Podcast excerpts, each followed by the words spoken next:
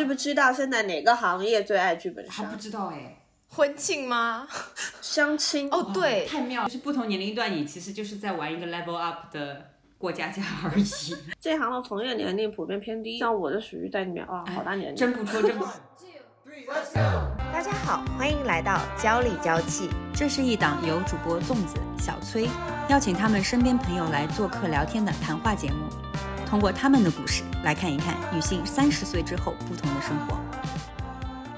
大家好，欢迎来到本期的娇里娇气，我是上周才玩了第一次剧本杀，结果整夜没睡好的小崔，我是玩了几本剧本杀之后持续上头中的粽子。我们这一期想要录制这个关于剧本杀这个非常现当下非常流行的一种娱乐形式呢，是因为真的两个人体验之后就迟迟戒不掉这个瘾，然后沉迷于其中，自己角色代入的非常重。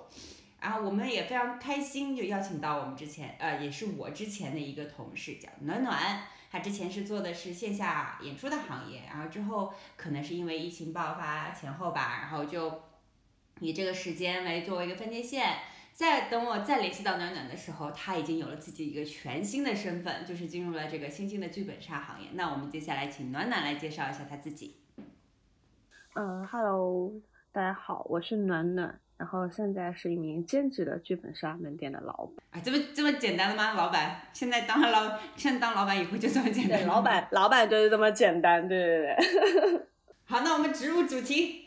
好，啊，最近我也觉得剧本杀真的好火，因为我基本上是一个跟游戏无缘的人，我之前也不怎么玩狼人杀，结果在同事的安利下，第一次体验的剧本杀，也就是在上周五的时间。那我想很多的听众其实跟我一样，可能之前都没有玩过，对剧本杀可能完全不了解。所以我们在开始之前，我们希望暖暖能给我们介绍一下剧本杀这个游戏，除了玩家之外，一般会有哪一些角色呢？呃，从游戏里面来说，剧本杀里除了有玩家以外，还会有 DM，也就是剧本杀的游戏主持人，还会有 NPC，可能是呃会跟你有一些呃游戏互动的工作人员，有剧情互动的工作人员这样子，呃一一般是会有这两个角色。OK，哎，那我很好奇，因为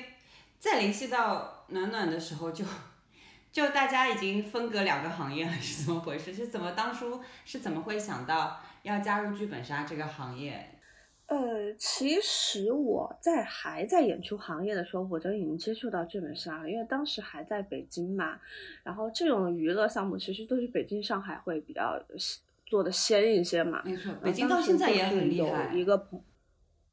对对对对对。那北京市场其实蛮大的，像剧本杀现在行业排名前几的话，基本上都北京都排在前面，上海可能都还不是前几那样子。呃，然后当时一九年的时候，其实有朋友开了一家剧本杀店，然后呢就说周末邀请我们去玩。完之后就发现，哎，还蛮有意思的。然后后来有时候周末就会去玩一玩，或者说，呃，店里面需要帮忙的时候，可能会去一下。然后后来就时间转换到二零二零年，整个疫情之后，行业停摆了嘛。哎呀，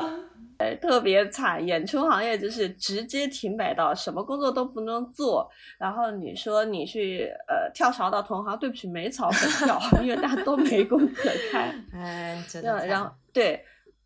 但但是刚好在疫情之后呢，剧本杀倒也来一个契机，因为我记得蛮清楚，大概应该是在二零年的五月份之后，各个城市陆续解封了嘛，因为武汉是四月底解封的嘛，然后全国它当时差不多在五月份的时候就已经恢复正常了，所以后来五月份之后，我再去朋友剧本杀店，我发现，哇，生意好火爆，好多人。就有一种大家都憋疯了的感觉，你知道吗？因为报复性消费那种感觉。对对对，报复性消费。然后那个时候也没有其他的娱乐可做嘛，你说演出没得看，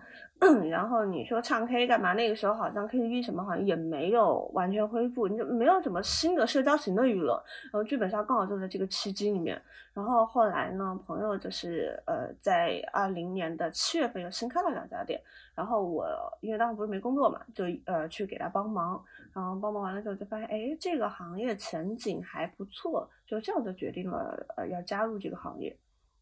那你觉得这个行业跟当时就刚刚脱离的演出行业相比，有什么相同点和不同点吗？相同点的话，其实都是属于线下娱乐的一环，包括可能像现在剧本杀它呃往下演进的沉浸式剧场，其实跟演出的沉浸式演出还蛮像的，比如像啊这种，嗯，呃，但是它最大的不同的话，还是说。剧本杀的社交性比较强，不管你是说圆桌剧本杀，大家围在一起呢，就是玩家，哎，你说，呃，你说一句，我说一句，和大家一起来讨论，还是说像沉浸式剧场里面，它都是以玩家为主导性的，而不是会以演员为主导性。所以我觉得社交性，对社交属性，这个可能是两者之间最大的不同。嗯，哎，有一点可能。我们去观剧的话，观众更多的时候会保持沉默，就是我维持演出环境嘛，然后就不能说话，不能交头接耳，不能拍照，各种就是剧场的规矩，因为它那个剧场的特定环境所规定。跟剧本在玩剧本杀的时候，就反而就是刚好相反的，你必须得去跟别人去打破这层呃隔阂，然后就要跟大家去进行剧本的一个交流。对，哎。对对对对，而且我当时也感受到，就是说你在扮演这个角色，你是要跟其他角色发生关系，而且是要一起去，比如说破案或还原这个案件，所以是相互之间是要就是相互支持，然后会产生非常多的交流，而且其实还蛮有趣的这个过程。那其实这个游戏最初知道的话，我就就稍稍做了一些小的 research，就是它最初诞生的是一个欧美的一个像。社交呃场合的这样的一个游戏嘛，就他们做的很小型，也是要做那种换装，然后但是要去还原一个案件去破案这个样子。但国内可能最早要知道，至少要到一定的影响度的比较广的层面知道，是通过那个芒果 TV 的《明星大侦探》嘛，这样的一个综艺节目，把它这个就是所谓的剧本杀这个娱乐模式推向了更大众的这样的一个视野，但是很。这也是让我很吃惊的一点，就是在疫情的这样的一个前后环境里面，只有这一个行业——剧本杀行业，它是没有受到冲击，反而是给它助助长了一波销售的，而且更扩散的这么一个趋势，就不减反增的这么一个行业，不不像我们悲惨的演出行业，根本就是停摆到没有办法捡起来就碎一地，所以在。包括我觉得后续像上海现在有很多像呃小剧场或者所谓的环境戏剧，也是受到了这个影响。我觉得也受到这个概念，所谓沉浸概念的影响嘛。现在反而也很火，形成了一种新的一种演艺环境。那你觉得，呃像剧本杀这种行业这种模式啊，它在你自己看观察到从参与到疫情前后这样的一个成为真正的从业者。有什么样的变化吗？就你当时的感觉，最最直接的一个感觉是什么？破圈了。破圈。嗯，对，破圈了。呃，因为其实我看《明星大侦探》还蛮早的，我是一六年第一季就开始看了，然后我觉得这个东西还蛮好看的。但是后来我才知道，其实第一季好像，嗯，虽然它火，但是它没有那么大众意义的火。真正特别火起来，好像是呃这几年。才火起来的，呃，然后最早呢，好像大他们的机关也是第一季很简陋，后面越来越好。对对对对对。然后最早大家看，其实我最早看《明星大侦探》的时候，我还不知道有剧本杀这么一个东西。我一六年看到《明星大侦探》，其实我实际上是在一九年才知道啊啊，剧本杀哦，就就这种感觉，你知道吗？才意识到这是一个我们身边的这样的一个对对对对，才知道哦，有这么一个娱乐。呃，所以呃，真正其实，嗯，剧本杀这个东西可能在国内会为大众所知，还是从《明星大侦探》开始，但是它也是有好几年的发酵，可能一一六年在这个行业。嗯，做得好的店铺和做得好的从业者，其实一五一六就已经进来了。然后最早好多都是从桌游就是转行过来的，因为他们，因为其实剧本杀它也属于一种桌面桌面游戏的一种吧，对。所以那个时候可能更多的店铺是直接从桌游店开始升级转变或者说扩展业务过来的。然后到了可能差不多一八一九的时候，慢慢形成了一个小型的行业这样子。这样你说的，实际上剧本杀整各行业的爆发性增长，真的是赶上了疫后疫情时代的所谓的一波利好吧。呃，就其实一九年时候还是会有很多店，呃，会有很多的店铺慢慢在就是开或者在增长，但你会发现一九年的时候，我们好像很多人都不知道这个东西，对吧？很基基本上大多数人不知道。对我不是一个剧本杀小白吗？然后当时我就问我的同事，我要怎么先在玩游戏之前了解一下这个东西？他们说你去看《明星大侦探》吧。我想说《明星大侦探》是什么？然后那你太白了，我稍微去查了一下，我真的是小白中的小白。我之前真的没有听过或者是玩过剧本杀，是因为我刚换了工作，加入这个新公司，然后同事们开始聊这个东西。可能我之前接触的圈子也不对吧。我其实听这个行业，这听到剧本杀这个词挺久了，呃，但是一直没有想到它的影响力有这么大。因为大家一开始可能最多是尝鲜和猎奇，只是把它当成以前一种像桌游游戏的一种去尝试的。然后就是觉得，哎，好像大家要一起结伴去搜证，因为这种游戏基本上都是要好几个朋友才能够完成，才能组队的嘛。对，嗯。大家就觉得啊好开心，然后又有一种什么大家可以动起来又可以动脑筋的这样的一个游戏去的。但是真正的觉得它越来越呃种类多样化、形式多样化，甚至影响到大家思考和语言体系的一种形式的时候，是真的是就是在最近这几年、这两年尤其是。对。而且我觉得你们你们说的破圈真的没有错，因为破就是我这个圈，我就是你们 完全之前根本就接触不到的圈，所以连我都听得到，可见这个东西真的是非常的火。嗯，对它它其实是这样子的，它在疫情爆发中是有一段发酵的时期。呃，你们我我我先先问一下你们，你们在疫情封城的时之后在家里是干嘛？哇，看书。听播客，我好乖，我好乖。然后就是想想玩游戏，但是不知道玩什么，然后就是拼命看综艺吧，就是这样子。嗯，对我那段时间，反正我记得我在家还特地买了腾讯视频还是芒果 TV 的会员，然后就看了所有能看的综艺、电视剧、电影，基本上就这样。对对对，然后你你其实注意观察会发现，呃，当时在疫情封城期间，那个 Switch 不是特别火嘛？那个对，，Switch 那个对的对的，动森吧？是不是？那个那个游戏一下叫什么？我有点想不起来了。我昨天还啊，对对，动森特别火。那动森火起来的原因是什么？因为我可以跟朋友，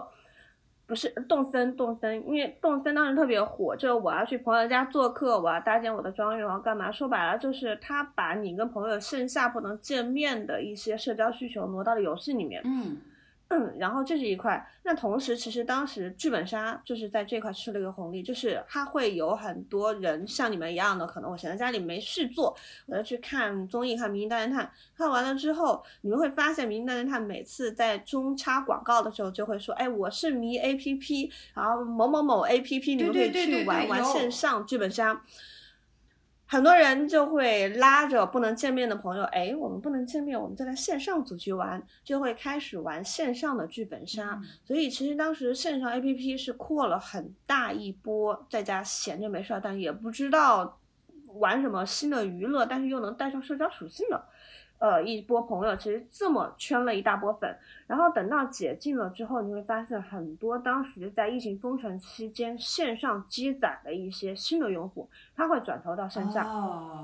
因为线因为剧本杀它本身是一个社交属性的东西，但是我永远只在线上玩的话，一定是不会过瘾的，对，哎，一定是会转到线下，所以其实刚刚回归。到呃，就是大家可以出门的时候，就会分几种，一种是在线上已经玩了很多，哎不行不行，我解封之后一定要去体验一下线下有什么不同的观众。然后还有一波呢，可能就原来就是一些老玩家，然后在家憋着说，哎可以出来玩呢。然后还有一波可能线上有没有接触，以前有没有接触，但是我有娱乐需求，我有社交需求，可是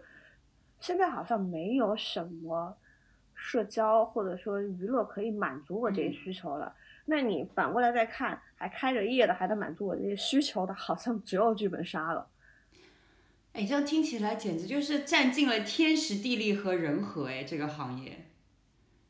而且疫疫疫情期间就刚好就把他那个蓄水池观众这个池子给养好了，习那个行为习惯也养好了。确实需要一个长期的一个过程。哎，我很好奇，你加入这个行业，其实自己其实也尝试了不少身份，因为我之前听粽子说，包括你自己介绍，你现在是一家店的店长，但其实你之前也有尝试过像编剧、DM 这样的角色，对吗？厉害，对。呃，其实这样的，不是说我之前嗯。尝试过，而是说还在做。呃，我我 呃对一直在 做这个东西。还有我刚刚介绍的是 啊，哦哦，我现在是可能一家门店的老板，就是我们要开始在做店长了。啊，对，因为最早的话是，呃，肯定你接触这个行业是从玩家开始，那可能有一些玩家是，呃，玩了一阵子之后不满足于只做玩家身份了，会转变身份。好那累我可能会比较哦。特殊一点，就从一开始就刚好是以半参与者的身份在进入这个行业，所以最早我在这个行业的职业里面还是从 DM 就游戏主持人哦开始。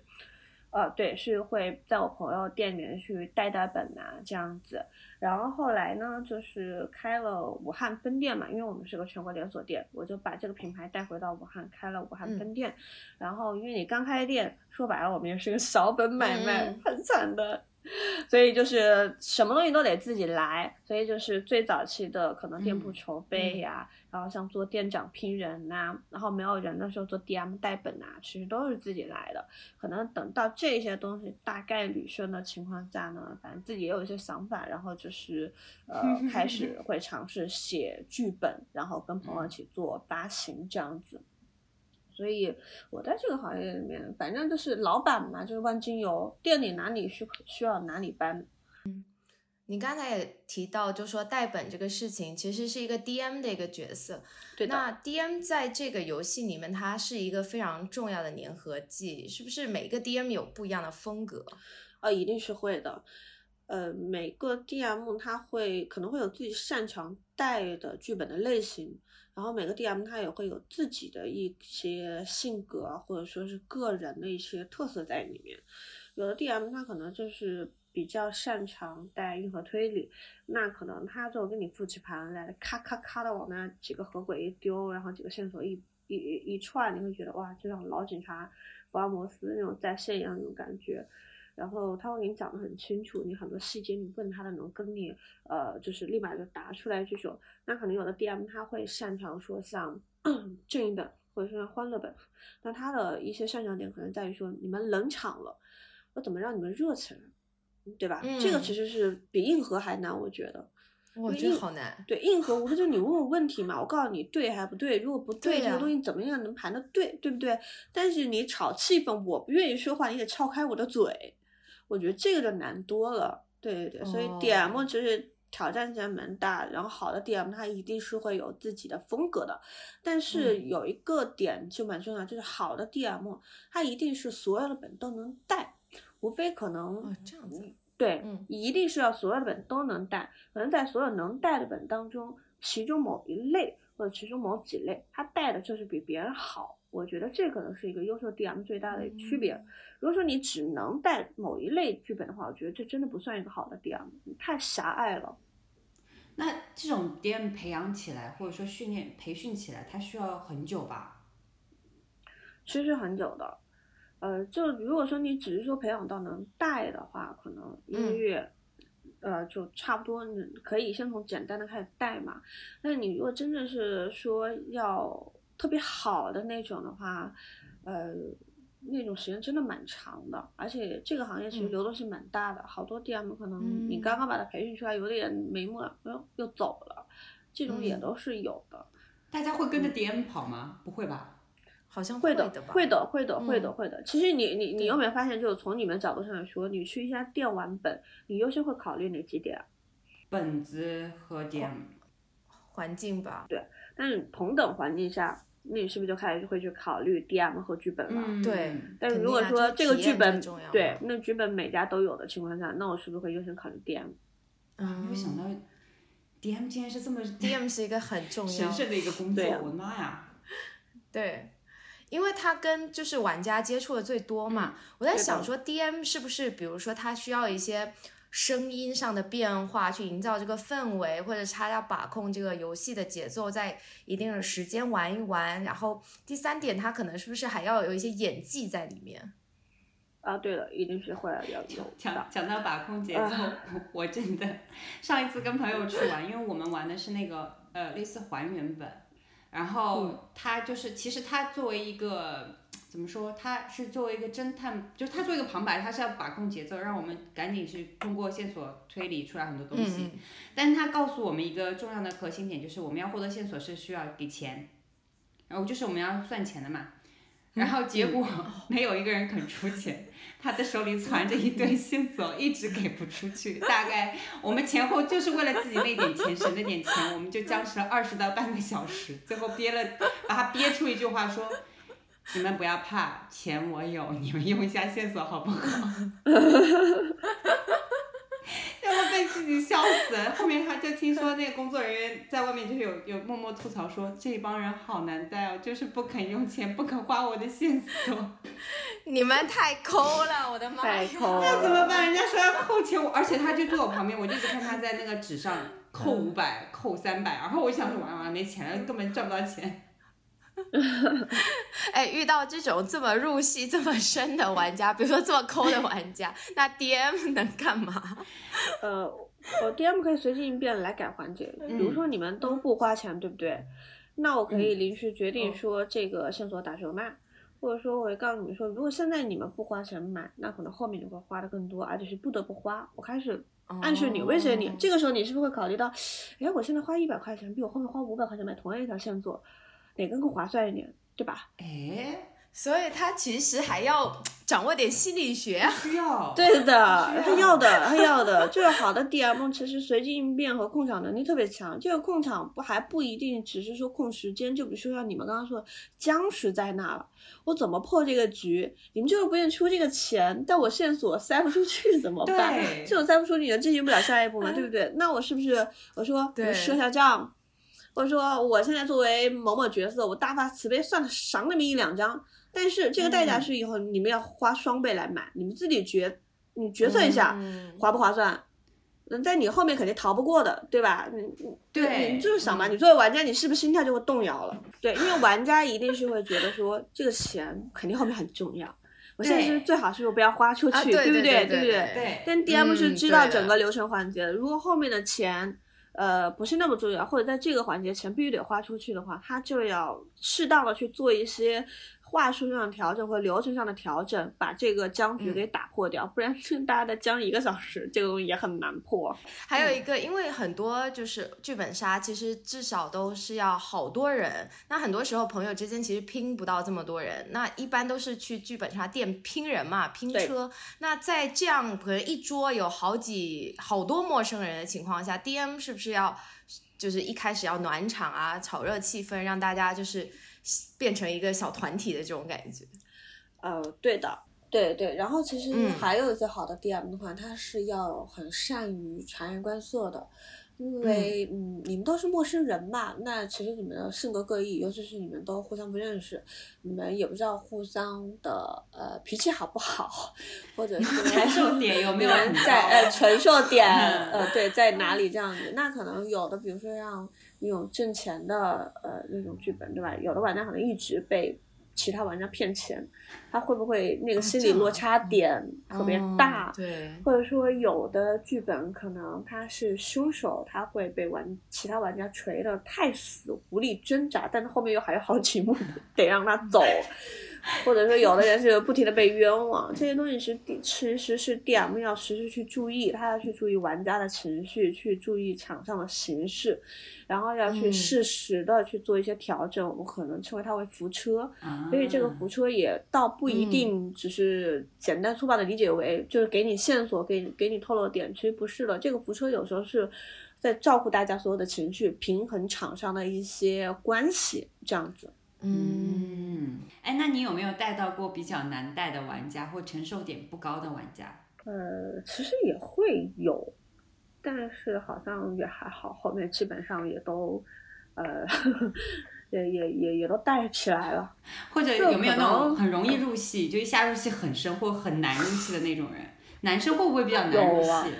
呃，不是，你看你不玩什么你你看玩什么剧本了，不一定了。就比如说你像呃情感本，嗯呃，那可能你会觉得难带的点是说，嗯，主持人啊不，那个玩家不沉浸、不投入，嗯他代入不了、嗯啊，对吧？这你肯定是情感本觉得那个不了了，那你代入不了他们，就你先沉浸，你先哭，先哭为敬，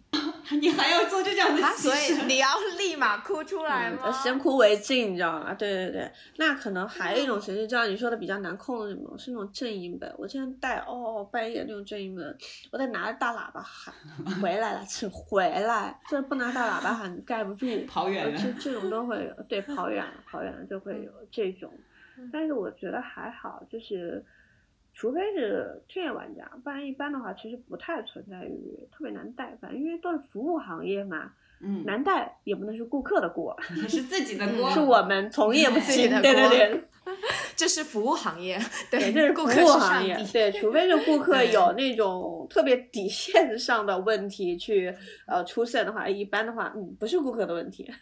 可能是本的问题，可能是我们的问题，可能是今天氛围的问题，可能是今天大家心情不好的问题。啊可能今天狂风暴雨啊，然后不适合打这个本的原因。天气不好，嗯是天气的锅。我就觉得很好奇，你会觉得创作内容上的创作会对你来说是最大的挑战吗？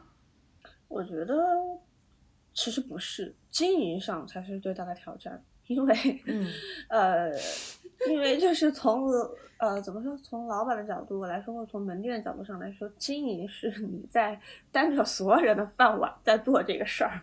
今天哦你组不到人，我店里是没有车的，没有车我就没有收入，没有收入，我这个月的，嗯，嗯你懂的，这这个就很头痛。但 编剧这个东西呢，你可能更多的是在你自己，我内容写不出来，我很苦恼，我的这个东西圆不下去，我很苦恼。就对这些东西是会有很头痛的事情，或者有很挑战的点，但是。貌似只嗯止步在于于你自己这一块，因为呃你是会有一个团队的，你我在不管你是说写小说也好，写剧本杀也好，或者说做一个舞台剧也好，你最开始都是会有个立项，会有个选题的。如果这个东西不好，在最开始就会被否掉；如果这个东西好了，那可能后面是会有个嗯团队来跟你一起做这个事情的，或者做到不行，OK 我就指向，对吧？停止这个嗯项目，其实它的损失嗯相对嗯来说是会固定在某一个可控的范围内的。但是你回归到整个运营来说，它不是这样子。你店每天要开门，然后你每天员工要在你、呃店里面就是呃上班，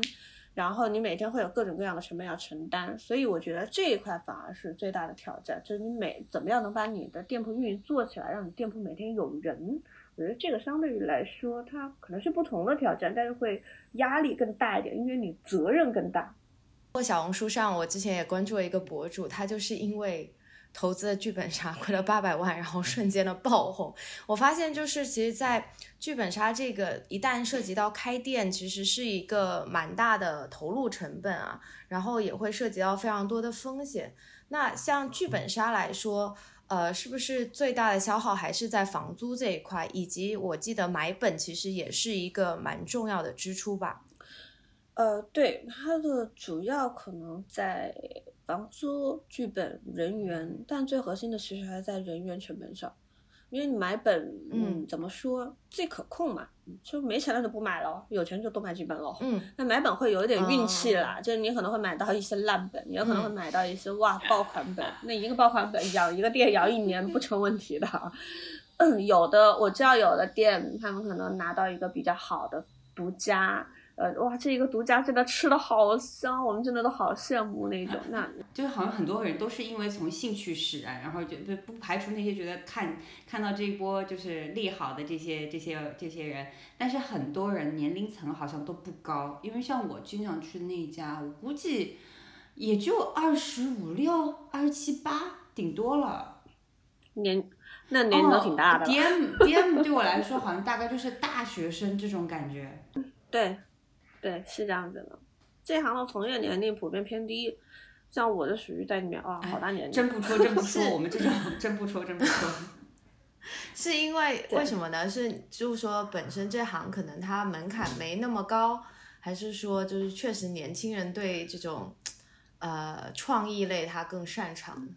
我觉得可能是属于年轻人对新的娱乐形式的接触度、接受度会更高，然后他接触到这些新就是新的娱乐型的信息也会更鲜一点。因为比如说，可能我们已经从业多年了，那可能我每天的固定思维就是上班，然后上完班的时候，周末有空再想想说，哎，我想去干嘛？再、嗯呃，有什么好玩的，或者说有什么地方可以吃饭喝酒，或者呃消遣、看展这一类的，其实我会有一定我的固定思维的。但年轻人他嗯没有什么很多给他限制框框的，他可能会尝试很多的好玩的东西或者新的玩的东西。那这个时候他一定是最先发现这一波新的娱乐形式的人。那既然呃远之呃就是再往下说，那可能就会觉得，哎，那这个东西我是不是可以尝试从业一下？那你比如说，我们像已经固定在这一行很久了之后，我不会说贸然去转行做一个新的娱乐行业，会这样。那作为投资人，那可能另外再说嘛。嗯，你觉得你这个年纪加入这个比较年轻的剧本杀行业，是不是有什么不适应呢？我觉得这个年龄加入剧本杀行业好像没有什么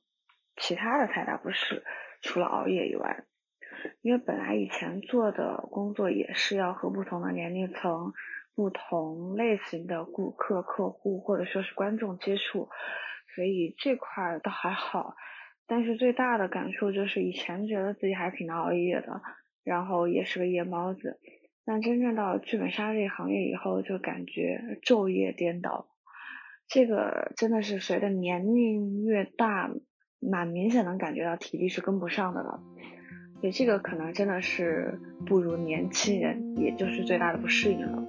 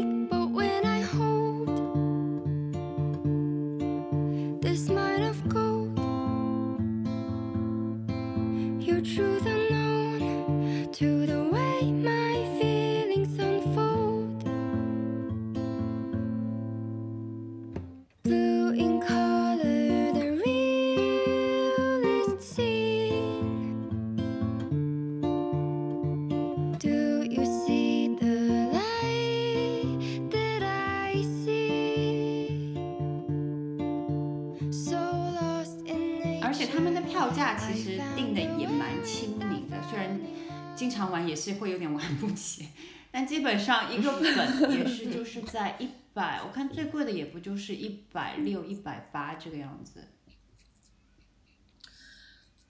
对，其实呃，你再换算一下，按成每个小时来算，其实真的蛮便宜的。我我们经常都在说，我们说剧本杀真的其实现在的价格蛮廉价的。你想，可能呃上海可能会比较贵一点，你换到其他城市的话，你普通盒装的可能甚至都不过百，均价可能在八十九十呃一一一个本。然后如果说你一个本是玩四到五个小时的话，就打四个小时八十块钱的本，你一个小时二好十块钱。划算啊！这样算下天来，对对吧？这样划算啊算，对，然后你在这边是有空调吹着，有人给你服务的，然后有水喝的，有零食吃着。我出去吃个饭，我好像也混不了这么久时间了，对啊对吧？你这样这样子想，其实就真的是不贵。对，而且 我觉得真的是一种非常好的杀时间方式，还可以认识新的人。对的，哎，但是你这样讲也也蛮厉害的，就是很多人我看可能平平可能所谓的呃淡季吧，淡比较平淡的时间是工作日的时间，可能团没有那么多，但是一到周末都是管管爆满这个样子。大家真的愿意花四到五个小时就坐在那里吹吹空调，然后就演一个别人的故事，哎，这点也其实你想想还蛮、蛮神奇的。对啊、你有跟玩家聊过吗？你就觉得为什么自己，你为什么每天都来？为什么为什么每次我都可以在这里见到你？或者你为什么想要玩吗？哎粽子这个可以问你啊这，上瘾啊！问粽子呀，对吧？应该问他，不应该问我。这不是现成的玩家在这儿吗？我觉得我是对剧剧情上瘾型的，我不 care 我走到什么本子里，就走到什么角色里面，我就是想说，我只是想破案。我发现你玩什么都好认真哦，就跳舞也好认真，沉浸在自己世界；玩游戏也是沉浸在自己世界。我自己就是一个沉浸沉浸的人，好吗？对，因为我现在听下来，就是包括我周围的也有朋友或同事，真的玩剧本杀或者桌游，就是认识的陌生人，结果形成情侣。你你自己就是暖暖周围有这样的故事吗？我们店好像没有，但是我知道有很多这种情况，其实真的还蛮多的。就是我可能知道，就是成为情，呃，就我们店没有成为情侣的，但是我没有成为好朋友的。像我们有的顾客，你现在不打本，他就经常会过来跟我们聊一聊天，坐一呃坐一坐，然后带点吃的过来。前阵子还给我们带西瓜，这样子。就就直接处成朋友了，这种其实蛮哎，多的。所以他社交性真的很强，这样感觉非常好。那前两天我还看到有一些馆，就是剧本杀馆，它现在有不是大众点评上那种标签嘛，就是什么恐怖本啊，什么本嗯什么本，它还可以它标上求婚圣地。对，哎，真的哦你你说这个，你知不知道现在哪个行业最爱剧本杀还不？知道哎，婚庆吗？相亲。哦，对，太妙了，这真的个这个真真的不。错。说真的，我觉得很合适。真的，哎，细想一下，如果你真的把我按头去跟哪个男生就坐那里干聊两到三个小时，吃个饭、看个电影 什么的，我还不如就是在游戏的这种进程中跟你，就是可以看，其实他是可以看到很多他的习惯和真性实格的。对，其实能看到很多真实的东西和真实的反馈，因为其实包括比如说我们那天做那个推理本，比如说他那天灯是突然关了，然后我们所有人的惊吓，就是类似这种环节，其实你不觉得很适合，就是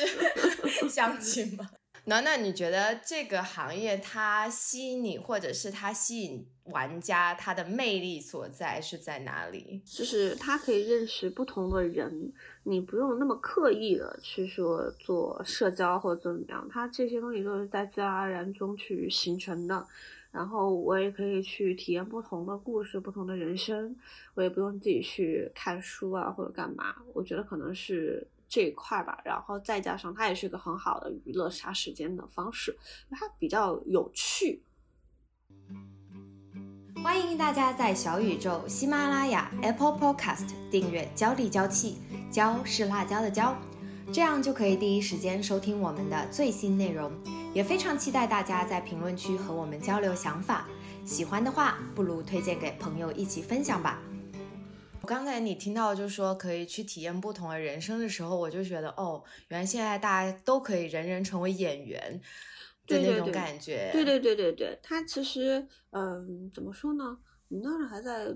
聊，就是因为最早我开始做剧本杀，有很多人都跟我说啊，这个东西我没有玩过耶，是不是真的要拿着剧本在那里演呢？我演的不好怎么办？然后要是呃我背台词接不上怎么办？对吧？就是最开始很多人会觉得说啊，是不是跟在舞台上做演员一样的？你给我一个剧本，我要全部背下来，嗯，然后我要有那个呃那个接词啊，巴拉巴拉的这种，嗯对吧？但是后来玩下来之后，他说啊，原来不是的，它的门槛没有想象中的那么高，但它的趣味性其实嗯是远超我的预期的。这个时候你就会觉得这个东西特别对对对对上瘾。哎，其实我还我还蛮想问一个问题，就是现在除了我们现在一直在讲的那些呃还原本啊，还有什么推理本啊，还有一种形式，也我觉得这也是现在这个这个当下特别明显的一个特质，就是大家对古风的痴迷。嗯，古装拍照出片呀，哦，其实这也也是拍照的这个原因也是对社交媒体需求。我觉得呃，对，我觉得会有一部分是可能社交媒体的需求，就是你比如说我今天来玩了一个剧本，穿的美美的，化了一个嗯美美的妆，穿了一个美美的汉服，对吧？那我肯定是穿这个衣服拍照会好看，我可以呃发朋友圈干嘛？然后再从玩的内容角度上来说，呃，现代本其实是我们日常生活中你天天都能看到的一个当下时代背景，其实你会有一定的阀值在里面，玩多了就会觉得腻。对吧？我我我为什么要体验我天天都能体验到的嗯生活呢？对不对？那我可能就想转变生活。那对于中国人来说，你最不用做嗯自己的时候我我管它叫语言切嗯换，或者说最不用做场景切换，其实就是古风。嗯因为我们从小就是在学历史，我们就知道啊，有古代这个事情，然后可能会有一些仙侠这个事情。你给我一个这个剧本的时候，我不用太去做大脑上的切换，我是自然而然能够接受这些东西。比如说道教飞天成仙，你不觉得这有什么问题，对不对？嗯啊、佛教然后作化成佛，对？然后上仙，对吧？嗯然后可能说我现在在唐代、古代、宋代的，我要去发生这些爱恨情仇、呃爱恨情仇、风流才子佳人的故事，我觉得这都很顺理成章，所以我的接受度是很高的。但是我又能体验到和我线下所处的呃时代环境背景不同的一个东西。那可能说你有日式剧本，你给到我，我第一反应有的人完全不喜欢日本文化或者欧式文化，读名字我就嗯。嗯哎，那个人叫啥来着？不记得了。他他其实会有一定的语言转化的一个障碍在里面。是的所以古风我我们上次玩一个日本本子，就是光名字就记了半天，全是四个字的。后面跟你说了，说下次名字超过三个字不要叫我们玩。我就给你你说这个感觉，我想起了我小时候读那种，比如俄罗斯历史历史名著，嗯没有一个哦，对对对对对，欧式的那种，还有什么俄罗斯文学的那个，哦那个名字真的是，啊，什么种司机，什么司机叫做啊，司机哪个司机？不懂今年就是其实已经过半了，前段时间你应该也是在忙那个剧本杀的一个展销会，那你觉得这个行业它今年有些什么样的变化吗？以及它未来有什么样的趋势吗？呃，我觉得这个行业未来变化应该是会越来越朝着一个规范化的行业去变化，这是从整个大行业上来说。因为呃，之前可能就还是说你行业形成了，但是没有行业规范在，所以有一些市场啊，其实嗯它是会比较混乱的。那今年这种就是慢慢的它的规模上来了之后，我觉得规范化一定是接下去的一个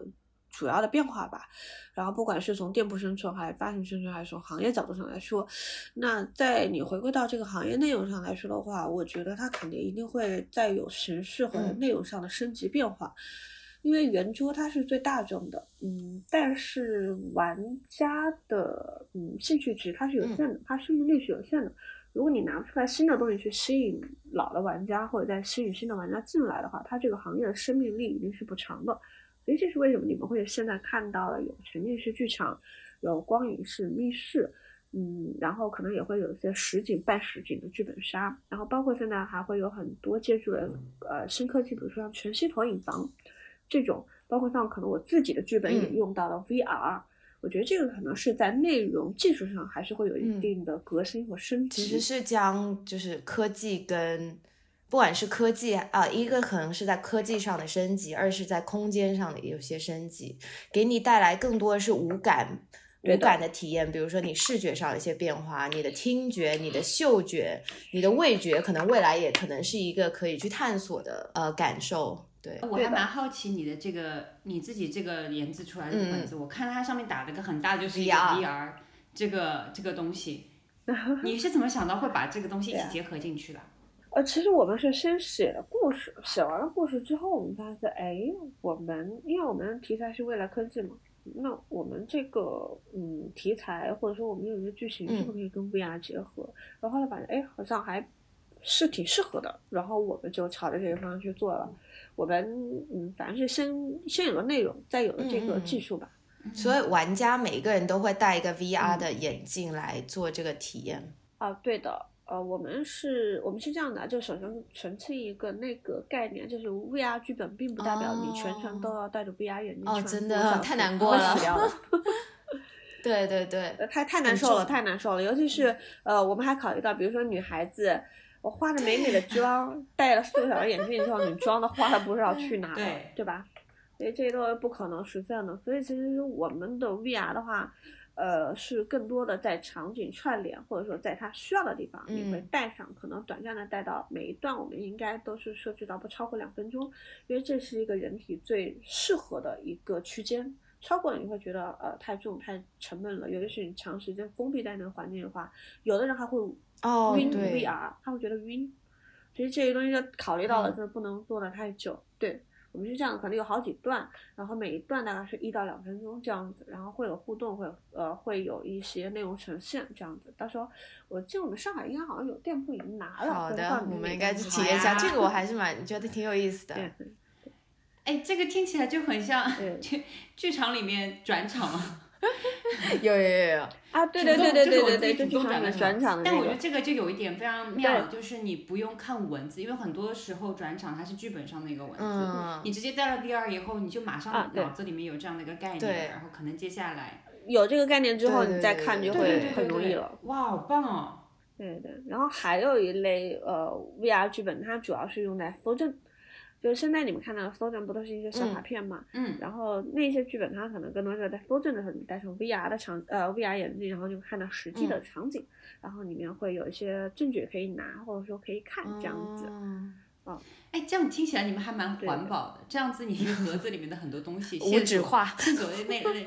对，就不用，而且可以重复利用，你不会担心，因为之前我们就有人不小心顺走了一张卡哦片，，对对对对，确实有这样的问题哦。对对，会会有的。我们之前也有顾客顺走了之嗯后，然后还给我们送回来，而然后送了两次。其实还没送完这样，而且体验其实也更沉浸，因为它同时有影像跟声音两个可以再结合在一起。因为我上次那个 DM 它其实就是放了一段音频，然后它就给你们分嗯卡片，这样可以把两个都结合在一起，其实感觉也会更好。对的对的，哎，其实哎，你们有没有玩过全息的我还？没玩过嗯哎。哎，你们下次可以找一找，就是那种有全息房的那种剧本杀店。呃，它现在有的全息的呃剧本杀，它这样子，就像我刚刚跟你说的，你不是带 VR 去嗯搜证嘛，对吧？它其实是不用你带设备的，它是把那个搜证融入在环境里面。可能你现在是有一个房间里面，我想搜哪个东西，我可能就是哎，我要搜这个，然后搜这个抽屉。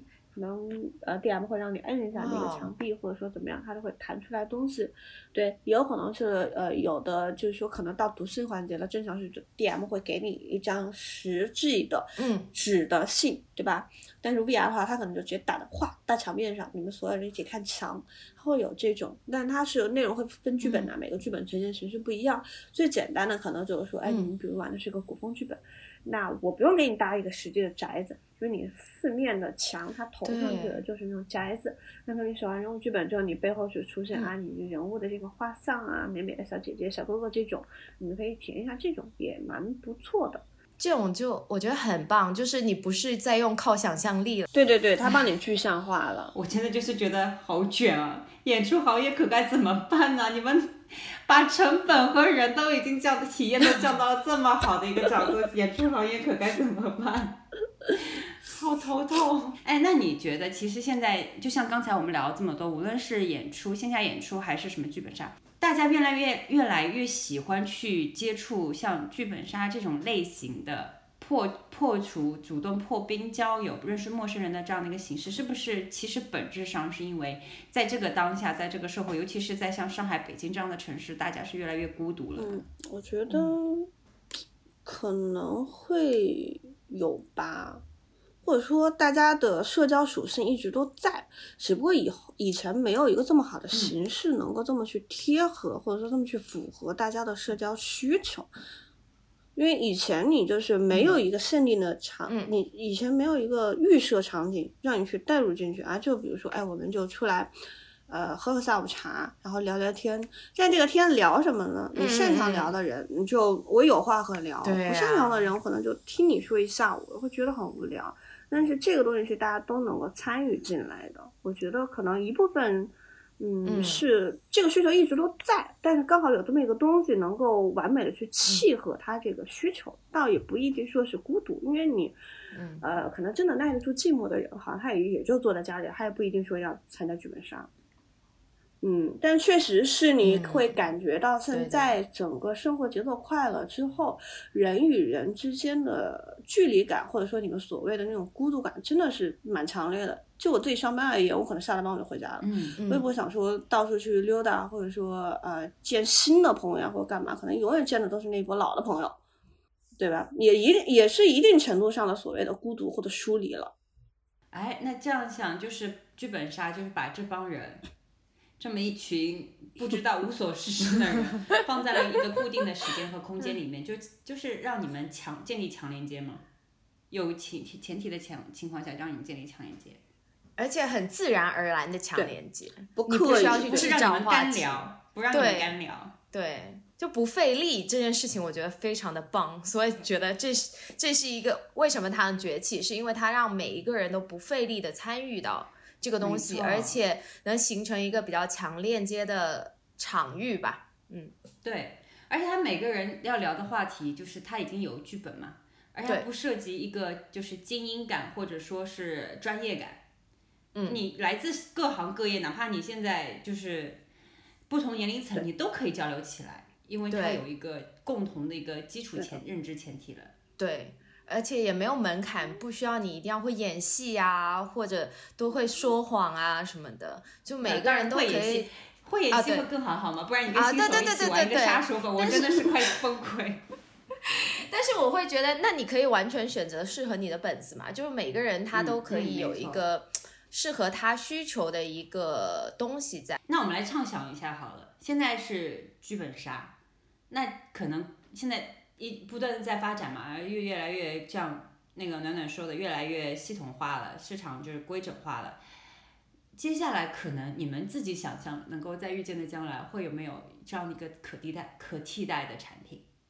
其实我们之前讨论过这个问题，嗯但是真的好像大家目前都没有说想到之后它会有什么东西来替代它，但一定是会有新的东西来替代它的，只不过暂时是嗯什么，好像我们也想不出来，或者说还没有说预见到这个东西可能会是什么。嗯就我我当时自己在想这个问题的时候，我就觉得，现在其实整个流行趋势，你自己细想，也是一个圈。剧本杀其实也玩回去了，嗯，它很像以前小时候的过家家，就是非常初心的一个小孩儿小孩儿才会玩起来的这样一个游戏形式。其实有点像，其实真的你这么一说，我觉得真的还挺像的。对，就对，升级版过家对家，，它其实也是游戏的一种嘛。它它不牵涉到任何的现实利益，它嗯彼此之间，你你说我多恨你要杀了你们不牵扯到，但是大家就喜欢去走进一个特定的剧情里面，跟大家去聊天玩儿，就是一种可能游戏本身它的就是游戏嘛，因为剧本杀也是一种游戏，可能人与生俱来就需要游戏这个载体。就是不同年龄段，你其实就是在玩一个 level up 的过家家而已。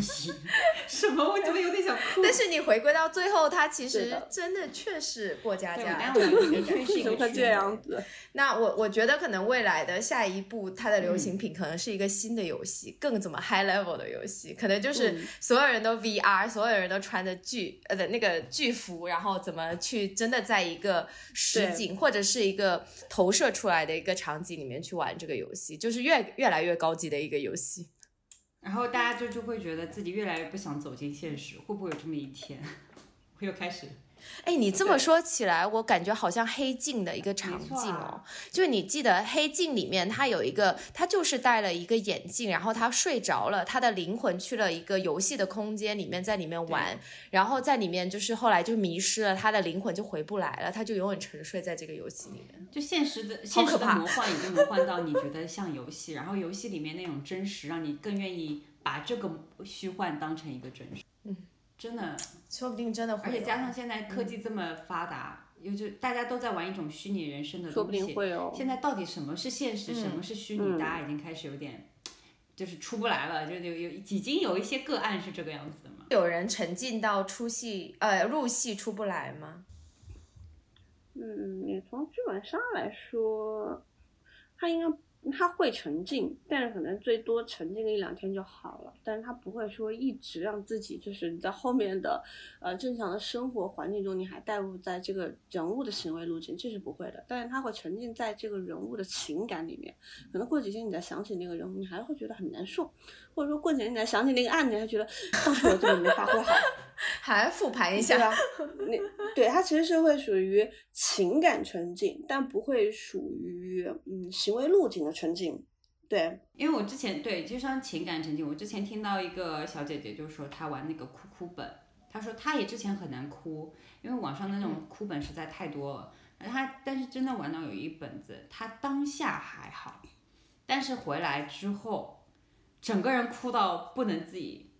就是不知道怎么收下来。就明明是那个人的故事，嗯但他就是感就突然一下反应过来，就是强羁绊，哇哦，就开始自己哭啊，哭哭哭，后对进来。了。好妙哦。哦，我就觉得如果有这种本子，能够把自己。把把一个人的情绪，把第三个人的情绪带到自己的体内，带成这个样子，其实嗯很厉害啊。很厉害，非常哦厉害。那我们来讨论一下最后一个问题，就是你们自己有没有想象中比较理想的一个剧本杀？就是不不不说剧情吧，你们希望能够玩到什么样的剧本杀？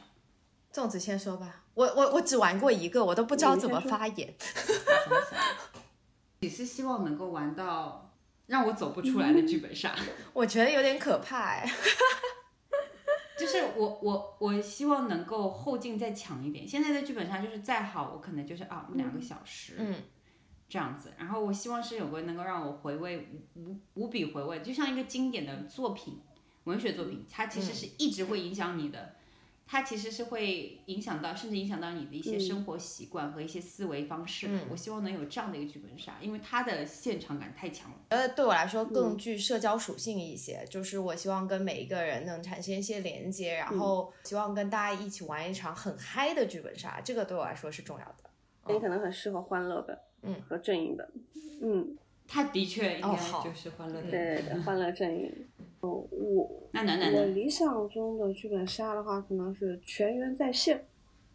不管是从内容的人物配置上来说比较均衡，没有说边缘角色大家都能参与进来，还是说从嗯现场感，我们没有人去掉线，没有人去一起回复手机，没有人去就是干别的事情这样子。我我是希望能玩这种全员在线的剧本杀，因为我觉得这样才能回归它游戏的本身。接触这个行业也是和时间点非常有关系的，就比如说我们说的那个疫情前后嘛。但是如果没有疫情这个事情，你能想象自己从从事剧本杀相关的工作吗？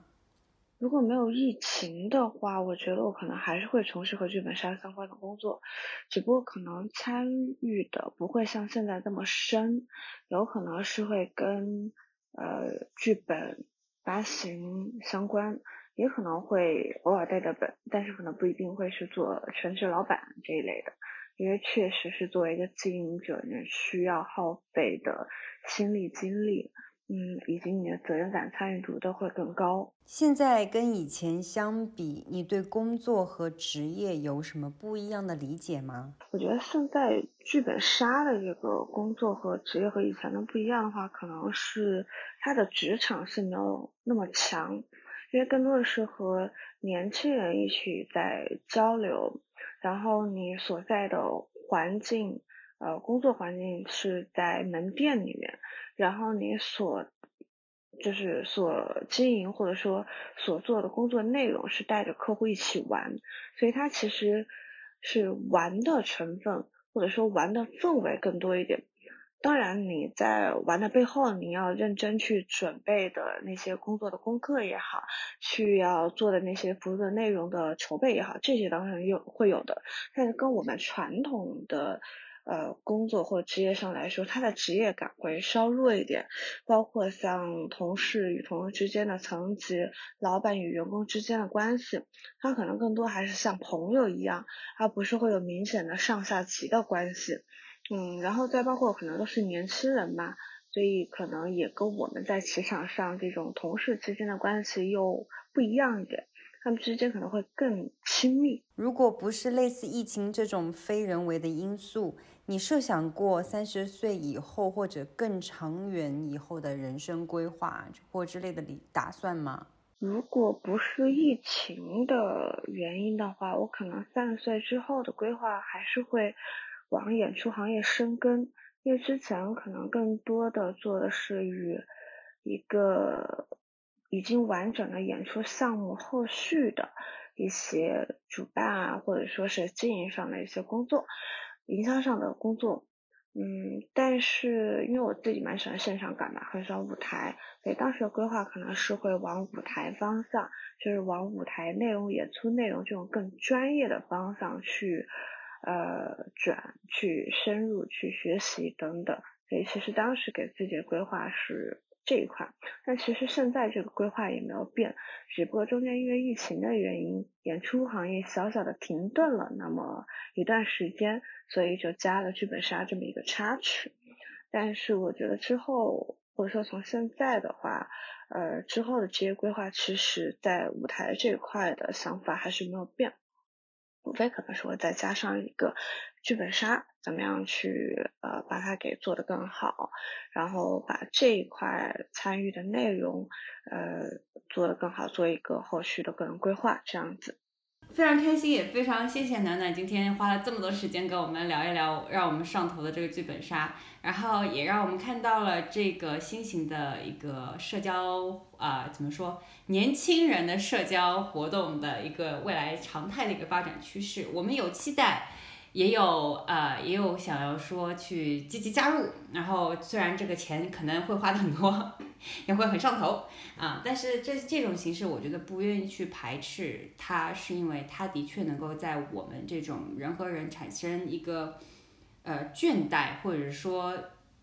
被动的一个社交的一个环境里面，给我们形成一个主动的一个社交环境，所以我觉得这个方式是非常好的。但是这个行业还非常新，需要大家用不同的心态和不同的呃态度去支持也好，去参与也好，去观望也好，就是去看它的一个长效发展。的确，现在就是很多资本热啊或者什么的各种方向去把它作为一个投资的一个方向，然后也会有很多言论呐、或者说有很多行为去给它进行一个呃方向的跑偏。但我们觉我觉得这个行业可以慢慢去观察，然后就是期待它会成为我们一种新的社交方式吧。出现满天星空，那颜色太斑驳，像旋涡相遇那天就定格了永远一句再见铺垫时间在某一天你走出我梦里面所有想念被成全孤单时候